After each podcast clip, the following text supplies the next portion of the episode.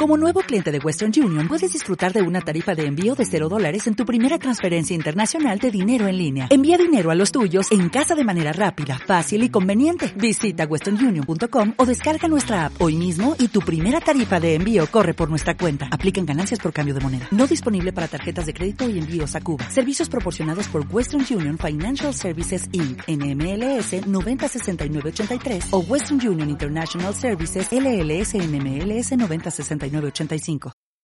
Run men's champion Killian Jornet. Congratulations on your fourth win of Hardrock. Oh, thank you very much. It was a fun day. Was it a fun day? Or, yeah, on a way.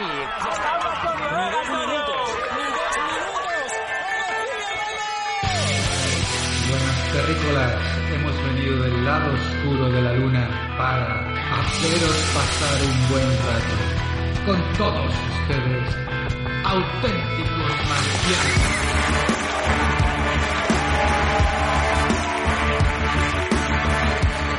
llevo corriendo desde los 9 y de toda mi vida deportiva quizás este sea el mayor éxito y, y, y bueno, por eso el entrenamiento yo creo que solamente por estar aquí y vivir, vivir esta experiencia ha merecido la pena.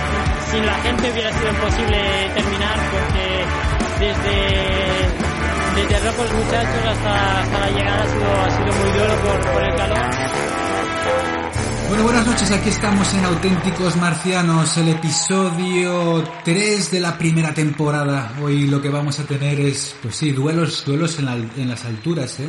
Carreras de montaña, un deporte relativamente nuevo, pero que creo que está generando muchísimos adeptos en el, en el, en el, en el mercado y bueno, pues cada vez hay más, más tanto corredores que se meten en, la, en la montaña a disfrutar de esos parajes verdes como también, pues oye, gente que le gustaba o le gusta pasear por, por, por la naturaleza y disfrutar a más velocidad de todo esto. Bueno, vamos a centrarnos y para, para avanzar con todo ello vamos a presentar a los colaboradores eh, que tenemos hoy. Pues por un lado eh, tenemos desde, desde Madrid, eh, desde Alcobendas, como conocéis, a Sebastián, a Robert Marciano. ¿Cómo estás, Robert? ¿Cómo te encuentras hoy? Hola, muy buenas, ¿qué tal? Bueno, pues eh, aquí no sé si estás ya vestido de corto para salir a, a- a correr. Tú eres uno de, de- de los muchos pra- practicantes de este deporte. ¿Qué tal? ¿Cómo, ¿Cómo lo ves? ¿Crees que va a ser un buen programa o, o va a ser un programa extremadamente bueno? Pues yo creo que va a ser un programa extremadamente bueno. Yo ya, ya te digo, ya llevo la mochila de hidratación, los bastones y todo preparado para afrontar este capítulo de hoy. Genial. Cambiamos de ubicación como conocéis y nos vamos directamente al lado opuesto en todos los sentidos porque tenemos a, directamente desde Valladolid a Sergio Marciano, persona que no ha cogido una mochila de hidratación y un gel en su vida, pero nos va a dar una visión también, bueno, pues diferente, ¿no? De aquel que está empezando en todo esto de las carreras de montaña. Sergio, ¿cómo te encuentras? Pues muy bien, con muchas ganas de esta tercera entrega de, Auténticos Marcianos. A ver si conozco un poco más este deporte. Genial.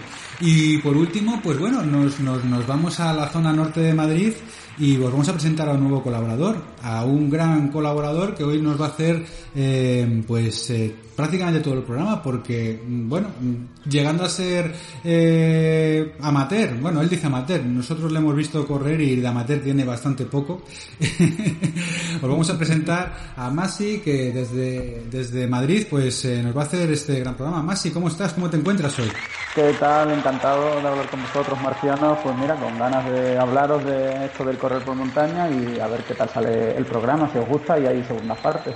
Claro, y segundas y terceras y muchísimas más. Te- Realmente se ha generado mucha, mucha, mucho murmullo en las redes sociales con, con este, con este programa porque, como hablábamos anteriormente, corrígeme si me equivoco, no sé cuál es tu visión, pero esto de las carreras de montaña, que ahora nos comentarás un poquito, eh, es algo que está completamente eh, en auge, ¿no? Es un deporte que está, que sube para arriba, ¿no? Sí, la verdad es que esto en España es una disciplina relativamente moderna, pero que ha calado bastante en el corredor popular, de, llamámosle coloquialmente dominguero, ¿sabes? el cual le encanta disfrutar de la naturaleza y tener una excusa sobre todo para hacer tiradas largas y poder salir de casa y escaparse de la parienta, los niños y todas esas cosas. ¿Cómo, ¿Cómo, te entiendo? Que no me escuche mi. Bueno, pues eh, sin, vamos, sin mayor preámbulo, eh, vamos a pasar a, a, a, la agenda marciana y, y a, a, que nos cuentes, eh, Masi, qué, qué es, qué es realmente esto de las carreras de montaña, del trail running o de, o de como lo queramos llamar.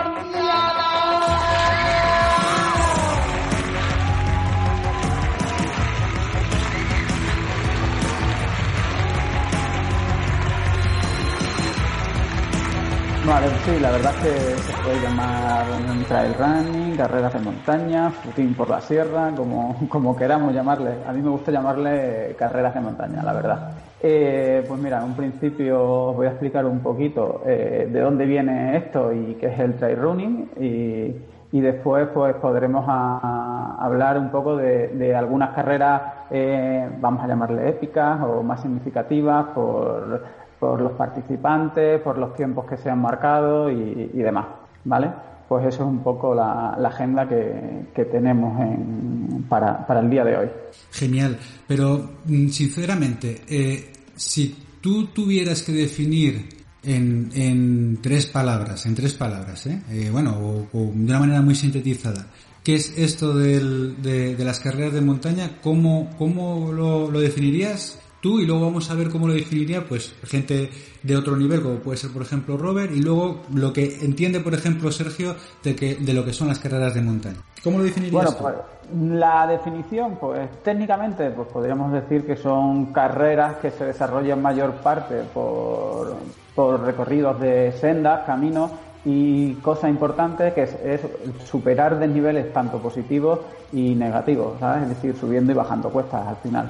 Y, y, lo importante a nivel competitivo es el tiempo que se puede, en el que se puede hacer este, este recorrido. ¿Vale? Aquí podríamos hablar de, de las categorías de, de, la, de, las carreras, ¿vale? Dependiendo del nivel de dificultad de la, de la misma, que se establece entre la relación de, del desnivel eh, acumulado eh, en una distancia horizontal X. Bueno, pues eso es un poco eso es un poco lo que sería el, el trail running, eh, carreras de montaña, como lo queramos, como lo queremos llamar. Entonces, ¿Vale? para un corredor, pues típico corredor como puede ser yo, que sale a correr por la calle los después de venir de, de trabajar para, para un poco para, para quitar los demonios internos, ¿Qué, qué, qué es eh, la, la, lo que le diferencia? Porque no tiene absolutamente, si lo comparas, no tiene nada que ver con lo que vemos al, la, al 90% de la gente, solo que corres, pero que corres eh, en, en, en, otros sitios, con otra filosofía incluso, ¿verdad? Efectivamente, eh, cosa muy importante de estas carreras es el entorno en el que se, en el que desarrolla. ¿Vale? Al final estamos hablando de, de correr en, entor en, entornos montañosos en los que eh, las sendas por lo que se discurren estas carreras eh, es un factor muy importante, eh, al igual que, que, que los desniveles y, y, y, situaciones en las que se producen. Aquí el impacto meteorológico es grandísimo en, en el desarrollo de una, de una carrera eh, no es lo mismo que haga mucho calor, que haga mucho frío, no es lo mismo el material para carreras en, en islas donde la temperatura son 25 grados y un 80% de humedad que en, en montes de 3.000 metros de altura las cotas máximas y con, y con frío. ¿vale? Robert, ¿qué opinión tienes tú? ¿Cuál es tu visión? ¿Cuál sería la definición de, de una persona que, bueno, cerca también de, de, realizar grandes gestas como la que, las que nos va a contar ahora mismo eh, Masi, que la ha hecho? Eh, ¿Cuál es su, tu definición de trail running? ¿Cómo lo definirías tú más personalmente? Yo como personalmente eh, lo voy a definir un poco más como estilo de vida, ¿vale? Okay. Es decir, yo que como en el anterior capítulo ya os dije que raro es el deporte que no ya yo he hecho, pues este es uno de ellos, ¿vale? Y, y bueno, yo yo llegué a él después de atletismo, ¿no? El atletismo puro y duro, de hacer series en, en, una pista, de, dice Alberto, de llegar de trabajar y decir necesito salir a que me dé el aire y despejar un poco la cabeza, ¿no? Y, yo venía de, de, hasta que de repente, pues bueno, o sea, yo siempre he tenido una pasión que es la montaña, siempre me ha gustado en todos sus aspectos y no conocía realmente esta disciplina, no me había metido mucho, entonces al final luego pues fue juntar las cartas, ¿no? Es decir, me apasiona correr, me gusta la montaña, vamos a probar esto, ¿no? Que no tiene que ser tan, tan distinto. Eh, a mi sorpresa, no se parece en nada. O sea, no se parece en nada el atletismo con correr. Entonces, al final, pues bueno, te empieza a enganchar, a enganchar, a enganchar y, y lo llevas a un estilo de vida pues como, como al principio he dicho, ¿no? La definición que yo tengo a mí a día de hoy es un estilo de vida. Joder, me, ha encantado, tío, esta... esta ¿Eh? ¿Verdad, eh, Masi? Tenemos, tenemos un adepto total a esto de, de las carreras por montaña. Sí, sí, sí, sí, Es, es, es, muy curioso. Es muy curioso cómo, cómo puede llegar a, enganchar el, el, disfrutar tanto. Sergio, cuéntanos ahora sí tu visión pues de, de como alguien que bueno que no ha practicado ese tipo de, de, de deporte eh, y, el, y el correr, lo que conozcas, ¿Cómo lo ves con la poca información que tenemos? Nos dirás, esos lockers, ¿no? Que corren por las montañas y... el deporte, eh, como dices tú, es eso. Yo creo que es salir a correr en contacto con la naturaleza. Intento, pues, más destinado a lo que viene siendo la montaña y correr por la montaña. Y por lo que tengo entendido, largas distancias. No sé si, si Masi o Robert me corregirán que haya, que haya carreras que sean más cortas o, pero por lo que he visto, lo poco que me he informado antes de hacer el podcast, son largas distancias, ¿no? Sí, a ver, aquí y que es verdad podríamos calificar las carreras en, las diferentes distancias. Yo, por ejemplo, eh, puedo considerar un, ultra, para mí un ultra es a partir de, de unos 75 kilómetros. Eh, estamos hablando. Para, para, para, estamos, no, no, me meto, no me meto, no, no, me voy a meter en los desniveles. No me voy a meter en los desniveles. No, no, sí, sí, perdona que te interrumpa. Si no hace falta que te metas en los desniveles. Tú ten en cuenta que este podcast lo escucha gente de todo tipo. Cualquier persona que haya escuchado ahora mismo, creo que has dicho un 7 y un al lado. Y un 5. 75 kilómetros, 75 kilómetros. Es decir, estamos hablando de 75 bueno, kilómetros. No, no, estamos hablando de, vamos a ponerlo más en 65, unos 60, 65 kilómetros. Bueno, me da igual, 60 ah. kilómetros. Hay gente que no anda eso en su, en su vida. Y, y vosotros os lo hacéis en una tarde-noche. Eh, eh, vamos a medir, es decir, ¿utilizamos la misma barra, barra de medir o cómo, cómo va esto? ¿Esto soy superhombres? Em, ¿Hay, ¿Hay dopaje? Superhombres no, superhombres no, somos gente que, que al final como todos, esto es ponerte, te entra el gusanillo, entrenas, muy importante, te preparas y después pues, pues sales. Nos, eh, yo con la gente que, que, salgo siempre le hablamos, ah no, hemos hecho un ratillo, hemos hecho una tirada, una tirada media, que son 3-4 horas. Nosotros nos miramos las caras y decimos, tenemos un problema. 3-4 horas es una tirada media cuando el 80% de la, de la población, por ser poco, poco estricto, eh, no hace tres horas de deporte a la semana. A la semana, sí, sí. De todas maneras, fíjate, Sergio, compáralo. Al final son igual de superhombres, ¿eh? Si comparas un combate de boxeo como los que hemos hablado en el primer episodio en cuanto a intensidad y horas, este, el nivel de intensidad a lo mejor no es tan elevado, de físico, eh, es decir, tienes que controlar muchísimo más los ritmos, pero el cómputo global del esfuerzo que hace el ser humano es... es muy elevado también. Y, yo, lo, yo lo que me pregunto es cómo entrenas esto. O sea, lo que hablábamos en el combate, en el podcast del boxeo, tú te metes en un gimnasio, haces sparring, haces... Pero esto, hostia, te supone salir muchos eh, días a la semana, a ver, aquí, aquí después como, como todo, dependiendo de, de, lo que para cada uno de nosotros sea el reto, eh, la competición, el entrenamiento, eh, el hobby. Al final es cada uno lo que queramos eh, dedicarle.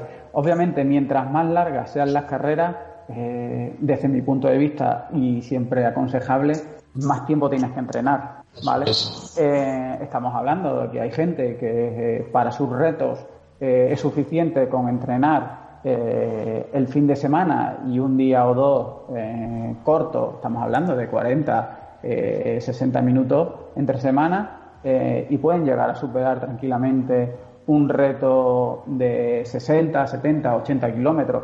Obviamente lo importante es la velocidad o el tiempo que vas a emplear en, superar ese reto.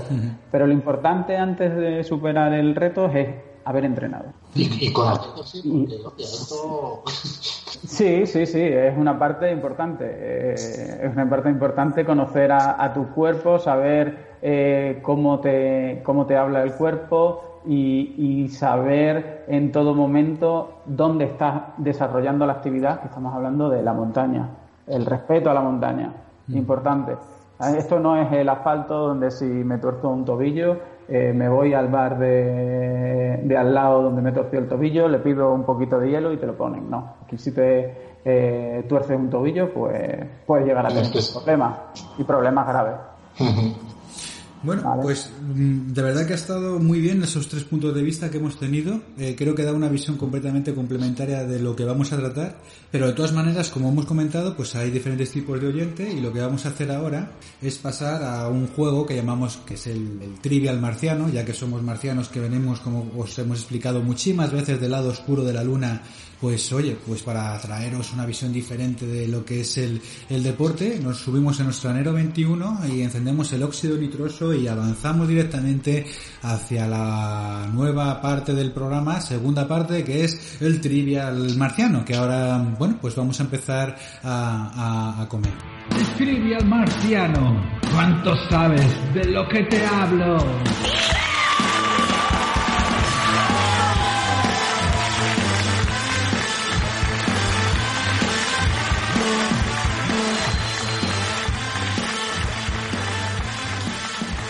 Hacer es, eh, vamos a haceros, hacerte varias preguntas, Masi, ¿ok? Eh, no muy complicado. no, no, no, no, no, no, muy complicado.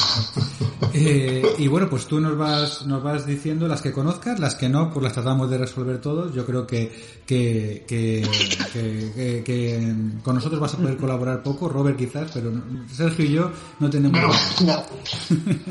Pues empiezo con, bueno, creo que la primera que teníamos eh, aquí es una muy sencilla, eh, que es, eh, si nos puedes decir eh, tres, las tres diferencias básicas de, del trail running, que yo creo que ya las has dicho anteriormente, pero si las puedes resumir eh, con, de las carreras de montaña, per, perdona, a partir de ahora lo vamos a llamar carreras de montaña o por montaña, de las carreras por montaña, de, del correr en asfalto, ¿cuáles serían para ti las tres diferencias eh, eh, fundamentales? Pues mira, como os comentaba anteriormente, yo creo que la primera y más notable diferencia es el entorno. ¿Vale? Eh, estamos hablando de pasar de un entorno eh, de naturaleza, eh, en muchos casos abrupta, a, en el correr por montaña, a, un entorno de asfalto, un entorno cosmopolita a la hora de, correr en ciudad.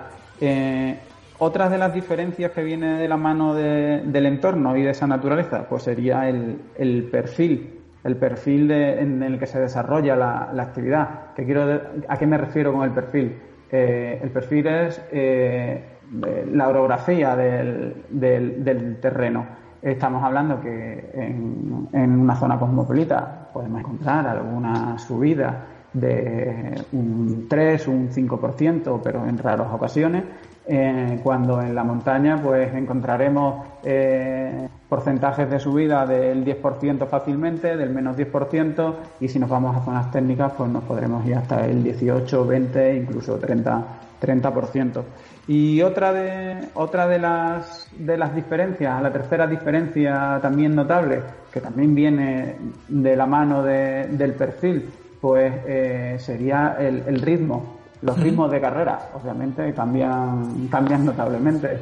El, el, hacer un entreno a 4.30 en asfalto para un corredor popular eh, de mitad de la, de, de, la clasificación a la cabeza, pues sería fácil. En montaña hacer un entrenamiento de 4.30, me voy a poner en 21 kilómetros con poquito desnivel, estamos hablando de 600, 800, eh, ya seguramente le, le cueste. Y, la, y, las piernas al terminar, eh, pues, pues, pues le, le, piquen, como se suele decir.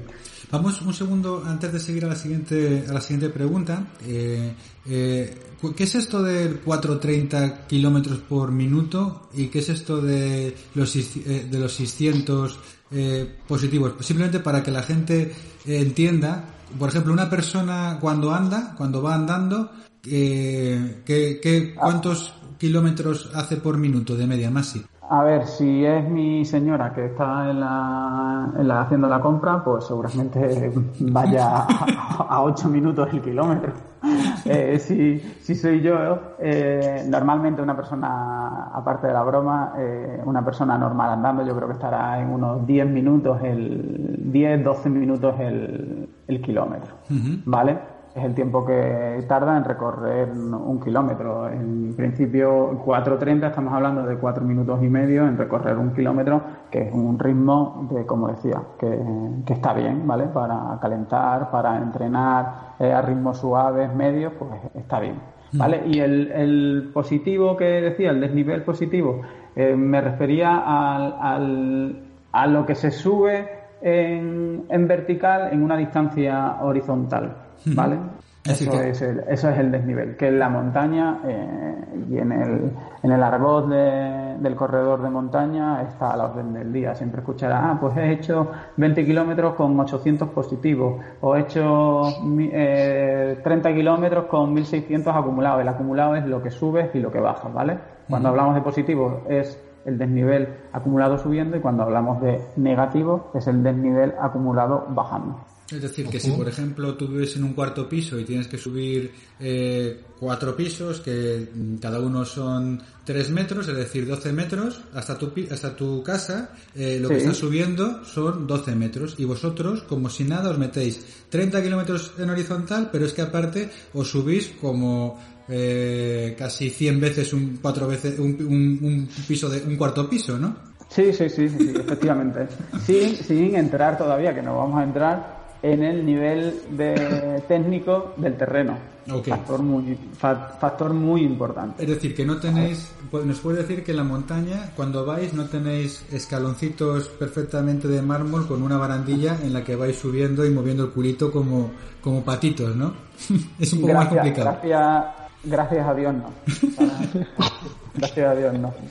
Nos, gusta más eso de, de, no tener donde apoyar o, que te resbales al apoyar o cosas así. O sea, es muy entretenido. Es muy entretenido. Que creo que es uno de los factores eh, importantes por los que ha colado en este deporte en, en el corredor popular. Pues venga, otra pregunta por ahí.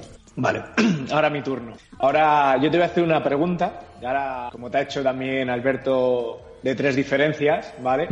Pero eh, me gustaría que hicieras, pues que diferenciaras, eh, nombrando solamente tres, con un hermano suyo del deporte, que es el alpinismo, ¿vale? Es decir, que me diferencies tres, tres cosas distintas que pueden tener las carreras de montaña con el alpinismo, que son, pues eso, dos deportes destinados parecidos en la montaña. Vale, te comprendo, Roberto Marciano. Buena pregunta. Eh, a ver, diferencias básicas con el alpinismo. Yo te podría decir, por ejemplo, el material. El material que destinamos a utilizar en, el alpinismo y el, y el que se utiliza en, el correr por montaña.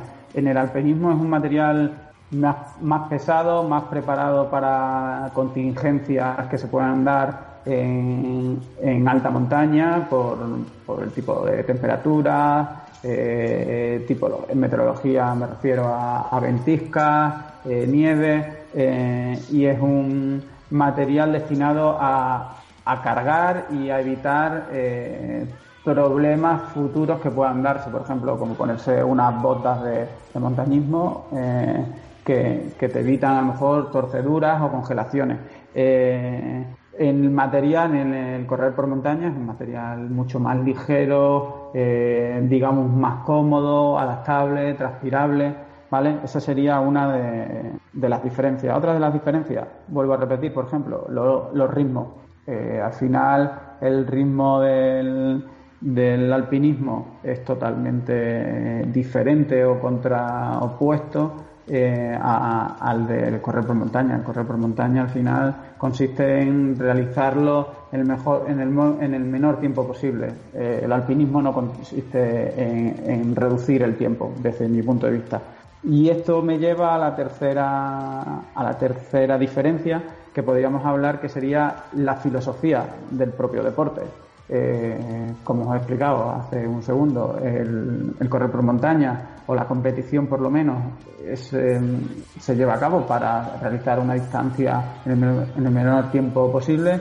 Y el, y el alpinismo yo creo que es más una filosofía de, vivir el entorno, de, de llevar eh, la subida que se esté haciendo a la cumbre eh, de manera un poco más, digamos, filosófica, ¿vale? En forma, en forma de vida, ¿vale? Perfecto. Sergio. Yo tengo una pregunta para Masi. ¿Qué porcentaje aproximado de mujeres y hombres asisten a las pruebas?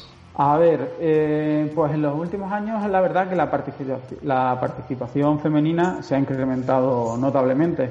Eh, yo creo que en carreras de, de, renombre, en las carreras más conocidas por los corredores populares, eh, podríamos llegar entre un 10 y un 15% de, de, mujeres. Y a destacar de ese 10-15%, pues que son, eh, son personas con un nivel brutal. ¿sabes? Eh, normalmente el nivel medio de, de la mujer en, en, el, en, las carreras de montaña suele ser más alto que el, que el nivel medio de, del hombre. ¿vale? estaba luchando por la primera plaza cuerpo a cuerpo junto a Juliette, que es una corredora que no conocía y la verdad es que pinta muy buenas maneras. Y ha sido emotivo porque se ha puesto junto a mí y si aceleraba ella también, si frenaba un poco ella frenaba, ¿no? Y luego me ha dicho, ostras, es que estar corriendo a tu lado eh, es muy grande y, me gusta mucho, ¿no? Y, y esto me ha hecho revivir mis inicios en, las ultras, que a mí me ha pasado lo mismo, ¿no? Y, además aquí en Templiers, eh, la primera edición que estuve aquí, estuve corriendo de lado junto a Lizzie Hawker, una corredora que ha ganado cinco veces el Ultra Trail de Mont Blanc, y solo estar dos minutos a su lado, pues a mí ya, ya me llenaba del todo. Y hoy, pues, que, que te pase a ti, pues, pues la verdad es que emociona, ¿no? Piensas, ostras, están haciendo las cosas bien y, y bueno, no sé, ha sido sorprendente. Conexiones extraterrestres. Hola, ¿qué tal amigos del técnico marciano? Soy Champi y una ratita que se llama Alberto, que creo que está por ahí, me ha comentado que ibas a realizar un programa dedicado a las carreras de montaña. Y Alberto, que es seguidor del podcast que yo hago, que es Carne de Bioclub, por lo que comento en ese podcast y porque también lo que pongo en las redes sociales, sabe eh, que soy seguidor del atletismo. Y de hecho, bueno, pues el deporte en general me, gusta mucho y mi trabajo está ligado al deporte, ya que organizo pruebas deportivas en la provincia de Cuenca, aprovechando muchas de ellas el entorno natural que allí disponemos para para realizar carreras, realizar carreras de, montaña, tanto a pie como de bicicleta todo terreno. Entonces me, comentó si de alguna manera pues eh, quería colaborar en dicho programa y teniendo en cuenta que no tengo internet ahora mismo, que estoy problemas eh, con el internet y estoy con, chupándole el wifi a, la vecina o tirando de los datos del móvil, pues lo mejor era enviaros un audio comentario comentaros acerca un poco de lo que es para mí la, carrera de montaña, la única que hice he hecho a lo largo de mi vida. A ver, yo soy atleta federado en categoría máster, porque ya tengo una cierta edad, y siempre pues he competido en crosses y en pruebas de ruta. Eh, de fondo, de 10 kilómetros, media maratón y maratón. Pero claro, cuando surgió el boom de las carreras de montaña, ya fue hace ya unos cuantos años. Yo por aquella época estaba viviendo en Toledo y eh, me pareció una idea cojonuda, ¿no? O un ardor de mis aficiones que son eh, el atletismo y eh, la montaña. Me pareció una idea genial, así que me inscribí en, una prueba de 25 kilómetros, en un trail. Y bueno, pues debido a mis condiciones soy una persona que, sube bastante bien, porque soy una persona muy liviana, pero tiene fuerza y sé sufrir y la verdad que, que subo que subo bastante bien eh, entonces en, el día de la carrera llegué tercero en la última cota simplemente ya quedaba bajar yo pensaba que ya lo tenía hecho y nada más lejos de la realidad. Eh, a los dos kilómetros o menos de lo que llevábamos de bajada, eh, me alcanzaron dos chicos y en cuanto pudieron me adelantaron porque íbamos por un sederito muy estrecho. Entonces cuando me adelantaron eh, yo fui incapaz de seguirles. Yo los veía a ellos y era una gozada verlos bajar. La, pues eso, eran, bajaban como con una tranquilidad con unos movimientos, parecían que iban como cómodos, ¿no? Y yo, sin embargo, iba eh, como pollo sin cabeza, mm, no veía ni el suelo, no sabía ni dónde apoyaba, eh, y yo creía que me iba a matar, en serio. Y bueno, no me maté, ¿no? Porque la vista está que os estoy enviando este comentario, pero sí que tuve un percance y mi rodilla eh, giró en la otra dirección a la que giraba mi cuerpo, ¿no? Así que estuve cerca de nueve meses sin poder correr y entonces es algo que, le he cogido miedo. Ya las carreras de montaña las organizo, eh, hago recorridos, pero lo que es practicarlo me da miedo, ¿no? Porque tengo un gen competitivo que me impide tomármelo con calma, ¿no? Ese es el problema. También luego le vi eh, el inconveniente de, que no disfrute del paisaje. ¿no? Yo cuando me voy a hacer alguna ruta, yo también practico escalada y voy haciendo una ruta larga de trekking, pues disfruto, ¿no? Disfruto del paisaje, me paro, eh, voy andando, giro a la derecha, giro a la izquierda, miro hacia adelante, en fin, es una cosa que en la, en la carrera no, no pude hacer, ¿no? Cuando estás metida en ella, ¿no? Entonces, no sé, si en un futuro mi chip competitivo ya cambia y me animo a hacer una carrera, pero para disfrutarla. Pero ahora mismo no, no me veo por, por el motivo que, os comento. Y nada, dicho esto, pues eh, simplemente antes de despedirme, me gustaría preguntaros a ver qué es lo que pensáis vosotros, ¿no?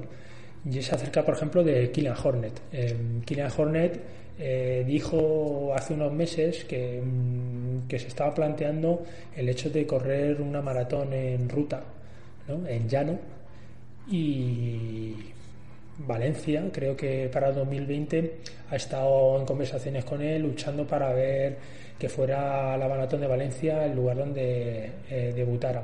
Aunque bueno, yo creo que eso aún todavía está en el aire y tal y como están las cosas, yo no sé en qué quede quedará, ¿no? Pero, imaginaros, para 2021 decidir hacer una maratón, ¿qué consideréis vosotros que sería una marca más o menos estimada de lo que podría hacer? Yo creo que lo podría hacer bastante bien.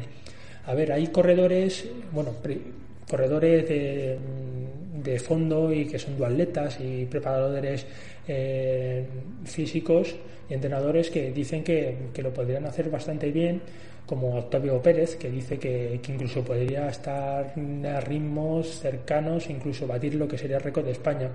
Y esto se basa en varios entrenamientos. Eh, a ver, él está en el Strava y puedes ver lo que él hace. Y hay varios entrenamientos que él tiene bastante buenos. Mm, de hecho, sesiones de, de 30 kilómetros en superficie ondulada, con nivel positivo acumulado importante, no lo que hace un corredor de ruta y hacer cambio de ritmo de 5 kilómetros, descansando un kilómetro entre medias a 4 minutos por kilómetro y hacer esos 5 kilómetros entre 15-15 y 14-58. O sea, entre 3.03 y 3 minutos por kilómetro. Que la verdad que es un entrenamiento muy, muy importante, sobre todo teniendo en cuenta que el acumulado total son de 30 kilómetros, ¿no? Y hacer esos tres cambios al final. Eh, no creo que haya muchos atletas aquí en España que, hagan esos ritmos o que hagan ese tipo de entrenamientos. Entonces sí que creo que lo podría hacer bien.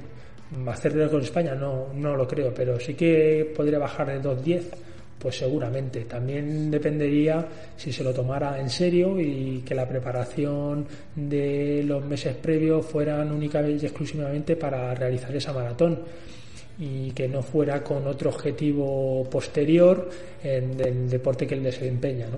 Entonces también había que ver eh, de qué manera ¿no?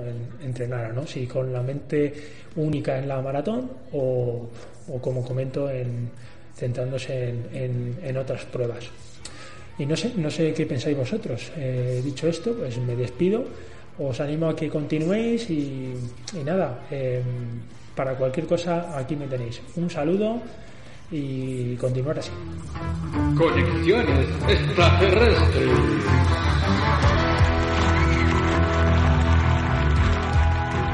Bueno, señores, pues seguimos aquí en Auténticos Marcianos. Acabamos de recibir la mm, conexión marciana de un gran eh, amigo nuestro, eh, que es Champi de, de, Carne de, de, Bioclub, uno de los podcasts pues cabecera eh, nuestros también para muchos colaboradores.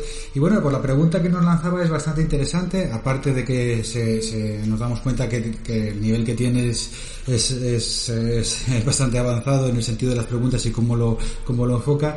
Pues, eh, Masi, cuéntanos cuál es tu apreciación, o bueno, entre todos sacar, eh, cuál es tu apreciación de cómo quedaría Kilian en un maratón eh, de, asfalto. ¿Cuál es su punto de vista?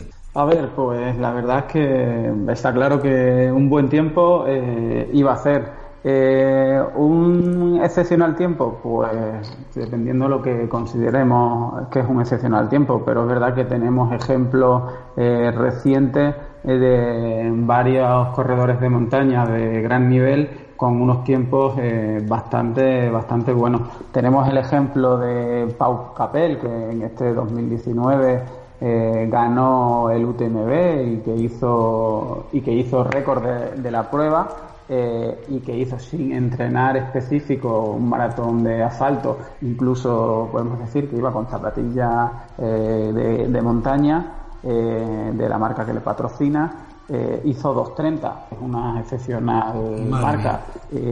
sí, sí, es una, es una brutalidad. Y yo creo que lo hizo por correr un fin de semana y, poco más. Después tenemos en ese maratón de Barcelona también el ejemplo de Eduard Morales, otro corredor de, montaña menos conocido para el público en general, pero si estás un poco metido en, las carreras de montaña, es un, es un corredor que también está ahí en las posiciones siempre de, de podium, con 2.37. Y más recientemente, eh, el americano eh, Jim Walsley, eh, pues acaba de hacer en, en los trials de, de, Estados Unidos para clasificarse a, a Tokio eh, acaba de hacer 2.15 y es verdad que, no se ha podido clasificar. Ya estamos hablando de, de 2.15 ¿eh? y de un corredor de, montaña eh, con unas características físicas que es un tío alto, delgado, también que deja yo creo que bastante a los corredores de, fondo en, asfalto y, ha terminado la prueba en, en 2.15.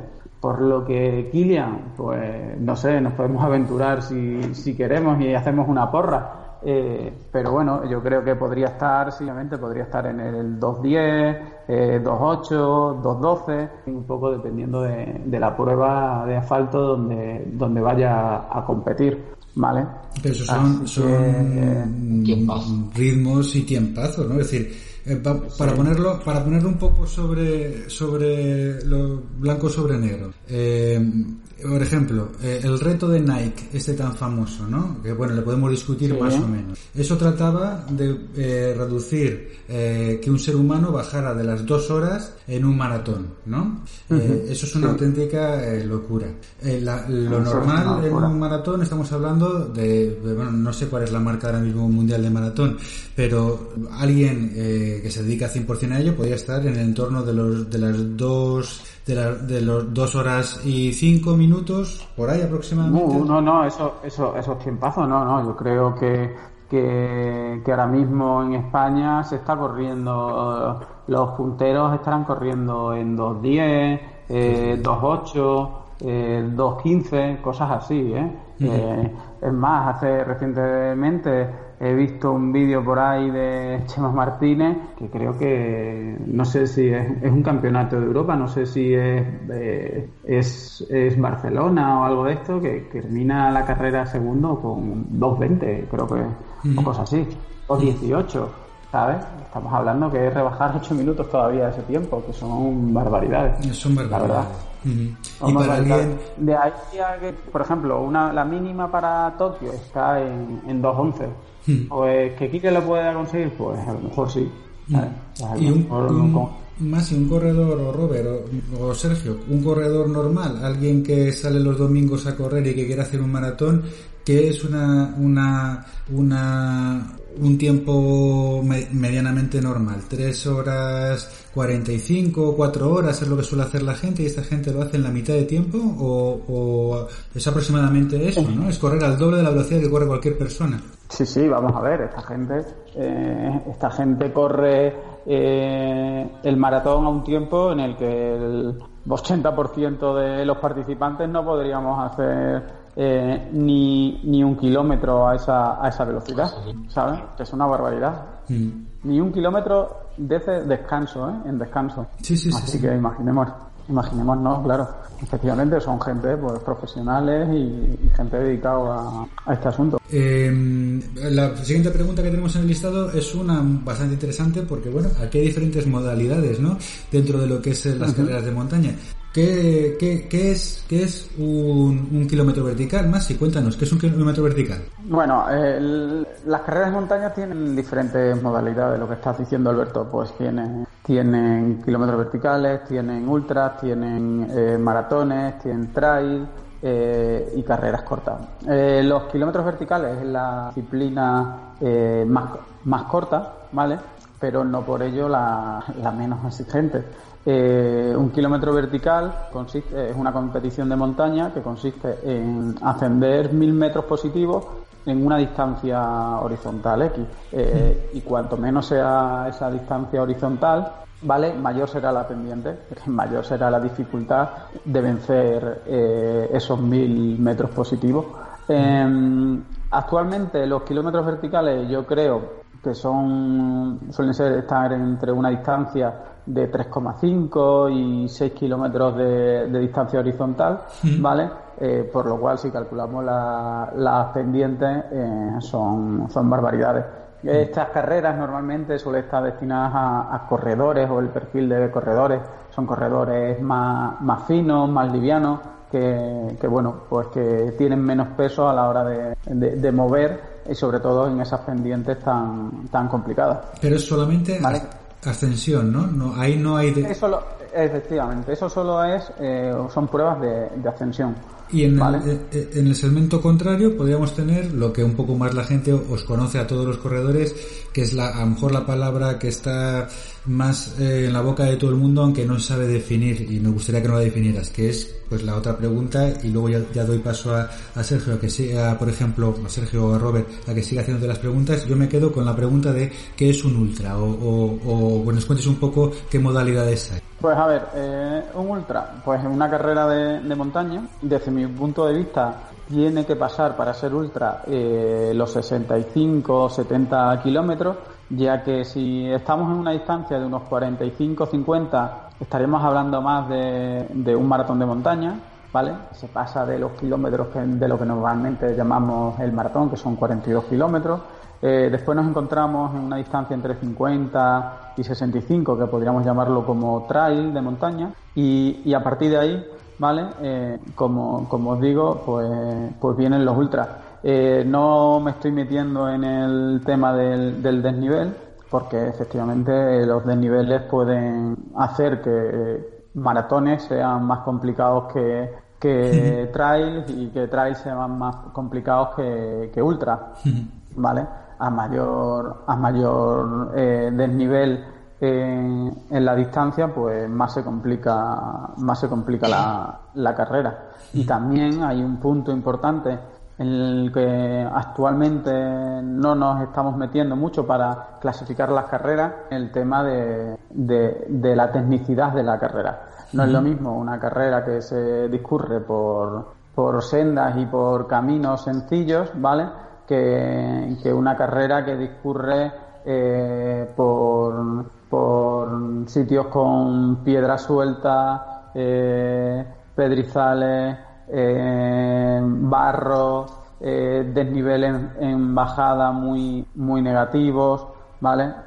Entonces, ¿qué pasa? Eh, que esto complica mucho, mucho la carrera y el nivel, el nivel de la misma. Hay veces que se tarda más en hacer un maratón que, un trail. O sea que podrías, podríamos decir que ninguna carrera, incluso la misma con el mismo trazado, es comparable. Es decir, es ninguna. Eso, eso es una, es una cosa bastante, eh, a mí es una cosa que me llama la atención y me divierte, que Tú normalmente en una carrera de asfalto puedes decir, oye, pues mira, yo voy a hacer eh, una maratón a 4.30 y me sale el tiempo que me salga.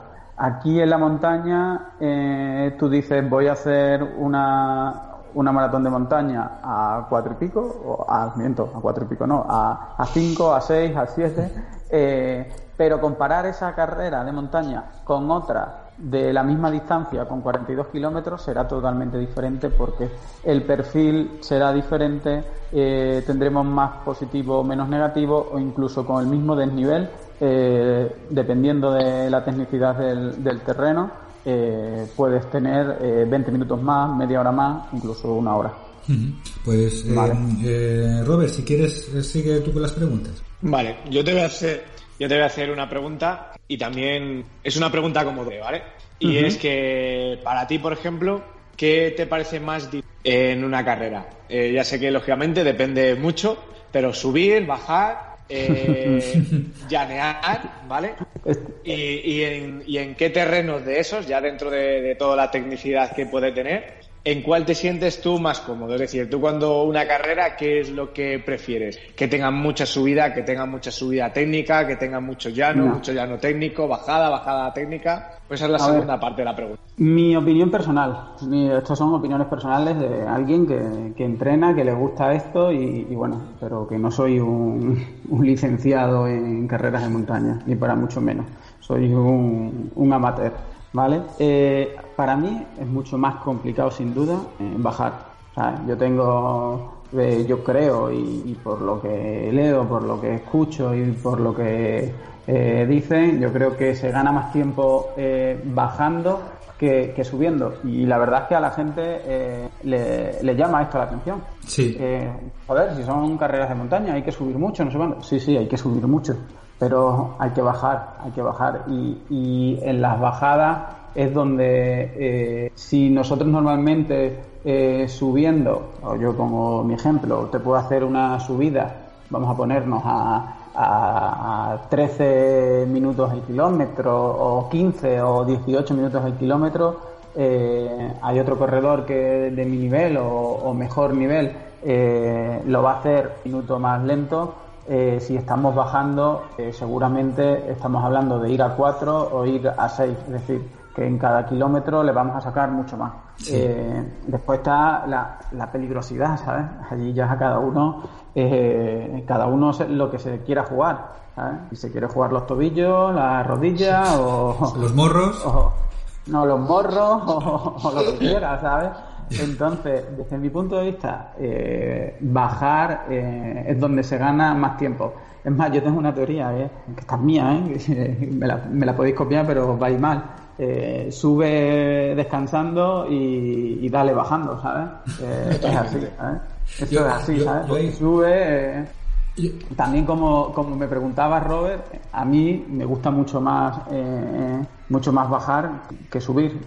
yo subo fatal, eh, normalmente eh, me pasa todo el mundo subiendo y después bajando los paso yo. Y muchas veces nos, nos miramos y decimos, joder, te cojo, me coges, te coges. Pero te, voy a decir una, posiblemente les bajes porque suben pasado. Yo te lo digo como experiencia, perdona que rompa toda tu esta, yo como experiencia en carreras de montaña me pasaba a mí al principio. Subes, como normalmente casi siempre empiezas subiendo y terminas bajando, porque haces un recorrido circular, eh, subes con muchas fuerzas y la, eso sobre todo al principio. Y la cagas porque bajar no tienes esa fuerza en las articulaciones, en los músculos, ¿vale? Y, y, es así, en el momento en el cual aprendes a correr por montaña, es lo que tú dices, tienes que subir un poquito más con el freno en mano echado para tirarte a muerte en las bajadas. y ya está. Yo creo, mi aportación. Yo, Robert, eh, eh, yo por mi experiencia, yo creo que he sido el único que me he caído subiendo. Yo recuerdo, y además, bueno, algunos lo conocéis, llegar con toda, con toda la, la, barbilla abierta en, en, el, en, las cumbres urdianas, que os, recomiendo ese trail muchísimo en las urdes. Eh, un trail precioso. Y me caí eh, subiendo, sí, me abrí la, la, la la, vamos, la barbilla subiendo. Y hay, un punto para mí eh, fundamental, que tú puedes entrenar mucho el subir, pero el bajar, la excentricidad de la pisada hace que no estemos muy acostumbrados a, a retener. Y si muscularmente no estás fuerte, fuerte de verdad, bajar es bastante más complicado. Y hay otro punto, que, para mí es el fundamental, que es el miedo. Yo, yo, yo, yo, eh, en algunas carreras, eh, que yo he corrido muy poquitas, a mí me da mucho miedo y, se, y me, paralizo muchas veces al, al, bajar, porque bajar rápido eh, o tienes un control de toda la situación o bueno, pues, pues lo más normal es que te caigas y en esas carreras es eh, relativamente sencillo eh, ver eh, caídas importantes, es decir, gente que se hace daño bajando porque la gente se tira eh, para abajo en los descensos y muchas veces no, no controla la parte técnica mm. que tiene. Es, mi punto de vista, tanto el miedo como que la preparación física en bajada es bastante, para, para muchos de los, de los más amateur, como puedo ser yo, pues no está, no está desarrollado de manera especial. Mira, ahí, yo, yo esta, esta temporada, justo antes de, pasar todo esto que ha pasado con el COVID, eh, eh, empecé la temporada, digamos, en, Maratón del Meridiano y, y, Maratón del Meridiano tiene a última, los últimos, creo que son cuatro o cinco kilómetros, como yo creo que serán como muchos, eh, tienen una bajada bastante pendiente como es el inicio de temporada, eh, la preparación es la que, la que es. Yo desde no corría una carrera, pues desde mi retirada en la CCC en, en finales de agosto. Eh, ah, sí, perdona que te os puedo decir. Cuéntanos qué es la CCC para la gente que lo escucha la primera vez. Ah, bueno, la, la CCC es una de las modalidades que hay en el Ultra Trail del Mont Blanc, ¿vale? Es una carrera de 100 kilómetros y, bueno, yo este verano de 2019 tuve la suerte de tener dorsal, pero eh, me retiré. Entonces, desde esa prueba no corría, eh, no corría una competición. Eh, pues bueno, en el maratón del Meridiano en el, Hierro, un maratón súper recomendable, precioso. en la última bajada, ya como os comentaba, una locura. las piernas no, no podía. Me había quedado, como solemos decir, me he quedado sin piernas. No podía retener y estaba bajando, estamos hablando que estaba bajando, ¿a cuánto bajaría? ¿A 7 el kilómetro? ¿6 el kilómetro? Cuando si tienes piernas, estás bajando a 4. Entonces ahí, ahí es donde os digo que, que, se gana más eh, bajando que, subiendo. Y, después con lo que eh, preguntaba Robert, yo prefiero subir en pistas de un desnivel medio de entre un 6, un 8 o 10% que me permitan poner un ritmo y pum, pum, pum, que, que, sea subida técnica. En la bajada, pues me da igual, si es técnico, pues también me divierto. Eso sí me gusta soy un poco cabra. Oye, Masi, otra pregunta que tenemos por aquí también bastante interesante. Una de las características que os diferencia del resto de corredores es que esas carreras también eh, se realizan de noche, porque estáis muchas horas o empezar muy pronto o tenéis que hacer nocturnidad. Eh, ¿qué, qué, qué, se siente cuando alguien sale a correr por la montaña con un frontal prácticamente sin ver nada?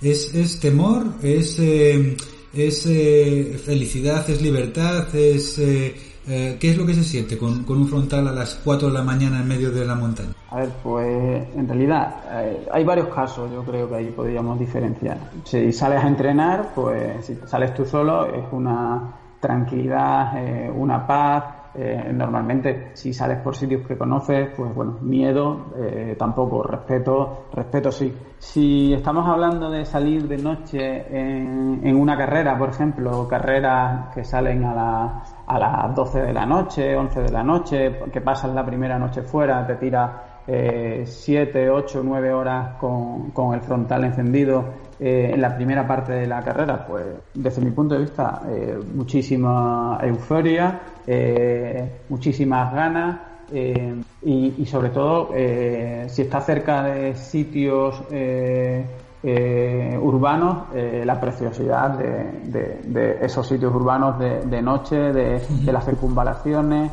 Eh, incluso es precioso ver la, digamos, lo suelen llamar dragones de luces que de, la propia carrera. En carreras de los que hay, por ejemplo, 500, 600, 1000 participantes, es precioso, precioso verlo. sacan unas fotografías espectaculares. si esas 10 horas eh, que te puedas tirar de noche, o ocho horas que te puedas tirar de noche, son sobre todo en la segunda fase de la carrera, pues lo que se siente es eh, mucho miedo, mucho miedo. Mm. Eh, imaginaros que llevas ya 10, 11 horas en, las piernas, empiezas a ir cansado, normalmente por donde ocurren estas carreras, las noches suelen bajar las temperaturas bastante.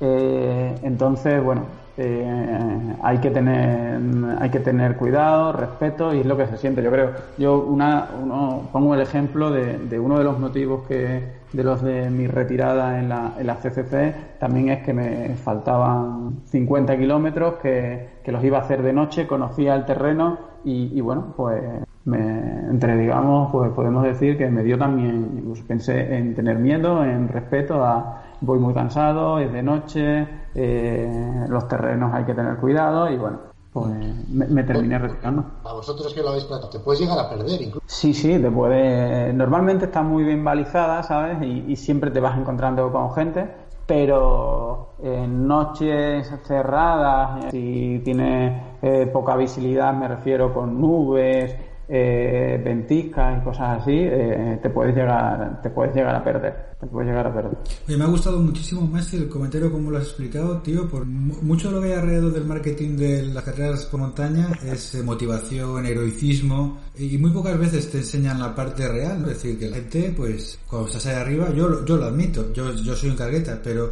pero pero pero se pasa se pasa mucho respeto y mucho miedo de que valorar mucho dónde te metes. Aquí no es darle al botón del clic para eh, ala me he hecho un maratón y ahora voy a hacer de repente eh, el ultra de Mont bueno no, sé si tendrás eh, eh, dorsal o no pero hay que tener respeto y saber dónde estás y en qué situación tienes que estar porque ahí eh, te la te la juegas y los fantasmas aparecen sí sí aparecen aparecen. Robert, si quieres sigue tú con las preguntas. Vale, pues por aquí hay otra pregunta que, que te hacemos y es que eh, ¿da respeto a la montaña? ¿En qué momentos te da respeto? ¿O si hay que tenerlo siempre o, Hombre. ¿cómo, lo, ¿cómo lo ves tú? Ya sea en eh, carreras, en entrenamientos o, cuando tú digas. Pues normalmente siempre hay que tenerle siempre hay que tenerle respeto. Al final eh, eh, si te tuerces un tobillo en la montaña, puedes llegar a tener un serio, un serio problema. Entonces, mi, desde mi opinión, eh, hay que tener respeto, hay que intentar siempre llevar el mínimo de material para ser capaz de superar, por ejemplo, un esguince uno solo. me refiero, tienes un esguince, pues por lo menos lleva un teléfono, por favor un teléfono que a veces no tienes cobertura, pero bueno, lleva un teléfono o por lo menos lleva un silbato, que si no tienes cobertura puedes eh, eh, sonar, hacer sonar ese silbato y te puede salvar de que alguien te escuche, ¿vale? Eh, hay que llevar en una manta térmica, hay que llevar un poco, hay que llevar hidratación, hay que llevar siempre reservas de, de, comida, ¿vale? Pues todo eso es muy importante llevarlo y tener consciente de dónde estamos practicando el, deporte. Pues Sergio, sigue Eso es. Oye, Masi, ¿y, cuáles son los, los centros neurálgicos de este deporte en España y a nivel mundial? ¿Cuáles a ver, podemos fijar? Eh, dentro de España nos podemos fijar en, varios sitios. Para mí, eh, Canarias eh, es sin duda por el a nivel popular.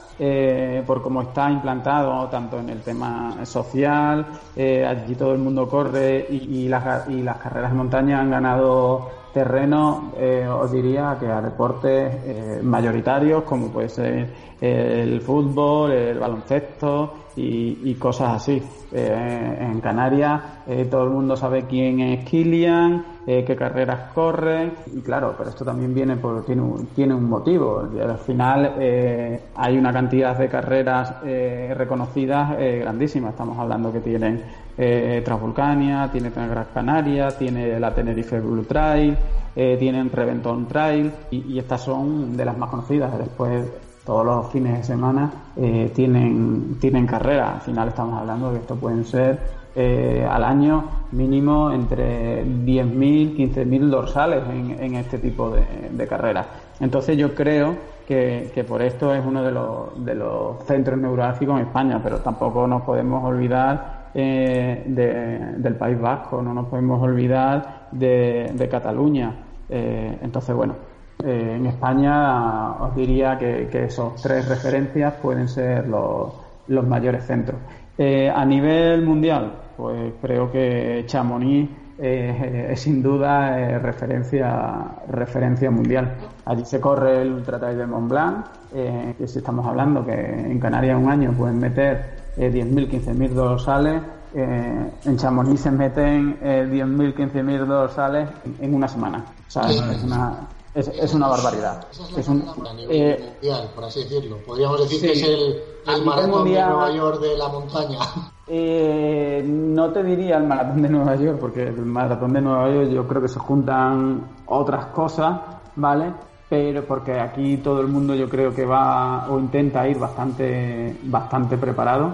Eh, eh, pero sí que a nivel mediático es la, la prueba más, más importante que hay Todos los profesionales quieren estar en algunas de, sus carreras, eh, todas las marcas quieren estar eh, representadas en la feria del, del corredor, eh, muchísimas otras carreras se publicitan y normalmente todas las carreras de referencia aunque algunas se va saliendo de esto, están metidas en el sistema de puntuación que te da acceso al Ultra Trail de Mont Blanc. ¿Y, qué te iba a decir yo? Una, una pregunta a colación de esto. Eh, ¿Cualquier persona puede competir en estas grandes carreras o tienes que acreditar una preparación, un tiempo? Eh, pues Sergio, eh, cualquier persona que tenga los puntos necesarios puede participar y los puntos se consiguen los puntos se consiguen participando en, en otras carreras, ¿vale? Hay un sistema de puntuación que, que viene marcado por la por la distancia y por la, y por el desnivel de cada carrera. Hay una relación y según esa relación hay una hay un número de las, carreras valen un número de puntos eh, de la asociación ITRA vale Eso, esos puntos te dan acceso al, al ultra trail a las carreras del UTMB que son eh, la UTMB la TDS la CCC la OCC y la PTL ¿vale? Esas son las carreras, todas, cada una tiene una diferencia. Yo creo que el UTMB daría para, para un programa, ¿sabes? pero, pero es enrollarse, es enrollarse demasiado. Mira, te vamos a hacer, si te parece, tres preguntas muy rápidas y ya pasamos al meollo del, del, programa. Muy rápidas, directas. Me respondes en cinco segundos. Eh, tu, mm. carrera, tu carrera soñada, ¿cuál sería? Un nombre. La carrera de soñada de cualquier corredor. Para mí, eh, Transvulcania. Transvulcania. La, el precio medio de una inscripción para alguien que, que, quiera apuntarse y quiera realizar este, este deporte, ¿cuánto es un precio medio aproximado? Eh, para una maratón aproximadamente unos 60, 70 euros. Para carreras más largas eh, estamos hablando entre 100 y 140 euros. Y dame tres nombres de tres grandes deportistas, tanto masculinos como femeninos, que ahora mismo estén en el, en el candelabro, como diría. pues están ahí en la pomada, en la pomada. En la pomada. Eh, en, en, chicas podríamos decir eh, Ranna, Ranna de Bar, eh, Ruth Croft y, por ejemplo, Ira Nilsson. Hmm. ¿Vale? Y en, y en chicos, pues obviamente Kilian, que le conoce todo el mundo, Pau Capel, que es joven y ya ha ganado UTMB y muchísimas pruebas del World Tour. Y también podríamos poner ahí, pues, a, por ejemplo, a Jim Wadley por irnos a, Estados Unidos. Bueno, pues eh, Robert, eh, Sergio, ¿alguna pregunta que se os quede a vosotros más en el tintero? Porque si no, avanzamos y nos metemos directamente en las grandes gestas épicas de este deporte. Comentad si queréis preguntar algo más y si no, pues pasamos directamente a la marcianada. ¿Cómo, cómo lo lo que le diría a alguien pues que comienza a hacer un ultra trail, primero es que vaya despacito, que, que, comience con distancias más cortas y que vaya ampliando un poquito, ¿no? Carreras de 10, la media maratón, maratón y luego que se lance ya a un ultra trail. Hay mucha gente valiente para comprar un dorsal, pero primero se ha de conocer el mismo y tener una preparación. Esto es como ir a hacer un examen, ¿no? Si no has estudiado, pues no saldrá bien y aquí estamos jugando un poquito con la salud. Hay que tenerle mucho respeto al, al monte, eso no quiere decir que le tengamos miedo, hay que ir preparado con el material óptimo, mirar condiciones meteorológicas y sobre todo, sobre todo disfrutar ir a disfrutar, no ir a buscar tiempos ni a pelearse con el crono, sino a estar muy atento a tus sensaciones, comer bien, hidratarse bien, coger un ritmo cómodo, sobre todo en un ultra trail, y acabar, porque yo pienso que el sufrimiento es momentáneo, porque hay muchos momentos que sufrimos, pero el hecho de acabar, pues es una victoria que durará siempre.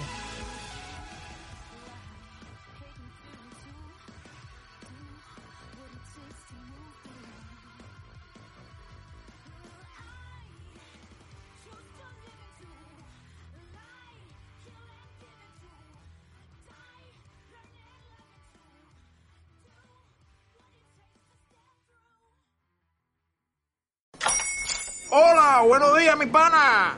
Buenos días, bienvenido a Sherwin Williams. ¡Ey! ¿Qué onda, compadre? ¿Qué onda? Ya tengo lista la pintura que ordenaste en el ProPlus app. Con más de 6.000 representantes en nuestras tiendas listos para atenderte en tu idioma y beneficios para contratistas que encontrarás en aliadopro.com. En Sherwin Williams somos el aliado del PRO.